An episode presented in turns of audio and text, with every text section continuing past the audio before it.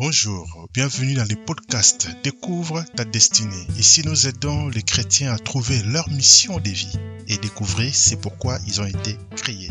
Car tout le monde a le droit d'accomplir le but de son existence. Salut, aujourd'hui je vais te parler de trois passages bibliques qui vont t'aider à garder la motivation. Le chemin de la destinée n'est pas simple. C'est un chemin pas facile. Lorsque tu vas avancer, tu auras des obstacles, tu auras des oppositions. Mais dans tout ça, il faut savoir garder la motivation. Ceux qui arrivent jusqu'au bout, ce sont ceux ou celles qui savent garder la motivation. C'est pas un sprint la destinée, c'est un marathon. Dans le marathon, il y a plusieurs personnes, des milliers de personnes qui commencent. Mais à la fin, il y a peu de gens qui terminent la course. Terminer la course, c'est déjà une victoire.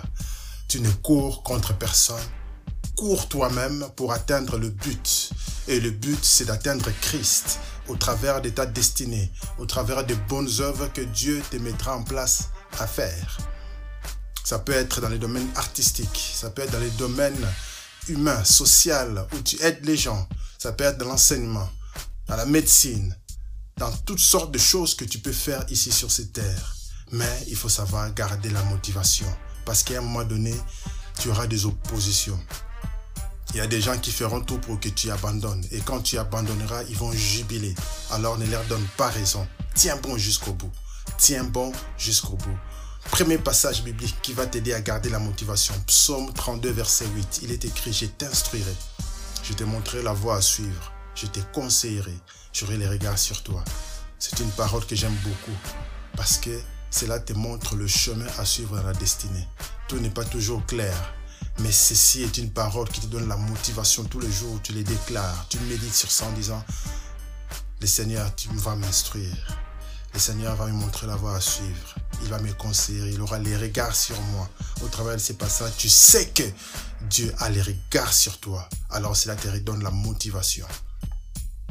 Deuxième passage biblique qui va t'aider à garder la motivation dans ta destinée, c'est Philippiens 4, 19. Et mon Dieu pourvoira à vos besoins avec gloire en Jésus-Christ. C'est un passage extraordinaire. Je me dis sur ça quotidiennement. Dieu va pourvoir à tes besoins. Les besoins, ce n'est pas que physique. Les besoins, ce n'est pas que financier. C'est vrai. S'il pourvoit un besoin financier, c'est super. Mais il pourvoit aussi à tes besoins spirituels. Il pourvoit à tes besoins émotionnels. C'est un passage biblique qui englobe beaucoup de choses. J'aime beaucoup. Parce que Dieu va pourvoir pour tes connexions divines. Dieu va pourvoir pour tes finances. Dieu va pourvoir pour les connexions. Dieu va pourvoir émotionnellement. Lorsque tu es épuisé, il va pourvoir pour la force. Lorsque tu cherches la, la, lorsque tu cherches la direction divine, il va pourvoir pour te montrer la voie à suivre. Lorsque tu chercheras euh, euh, une réponse à des questionnements, il va pourvoir pour la réponse. Lorsque tu chercheras euh, le chemin, il va pourvoir pour te montrer le chemin. C'est un passage biblique glorieux. Lorsque tu cherches la guérison parce que tu es malade, il va pourvoir pour la guérison. D'ailleurs, il a déjà pourvu à ta guérison il y a plus de 2000 ans à la croix des calvaires. Le troisième passage biblique qui va t'aider à garder la motivation, c'est Psaume 27, verset 1, qui dit L'Éternel est ma lumière et mon salut. De qui aurais-je crainte? Le Seigneur est mon soutien. De qui aurais-je peur?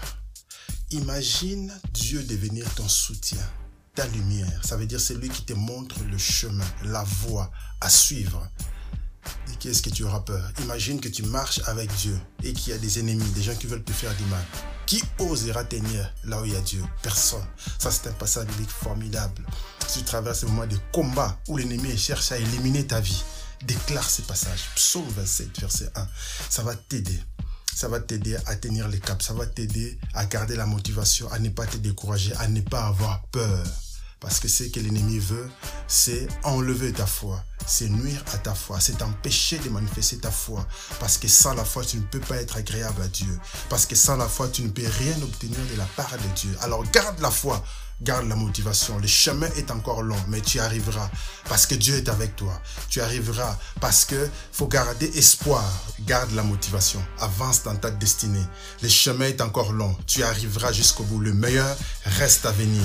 Le meilleur reste à venir. Vaut un chien plutôt qu'un lion mort.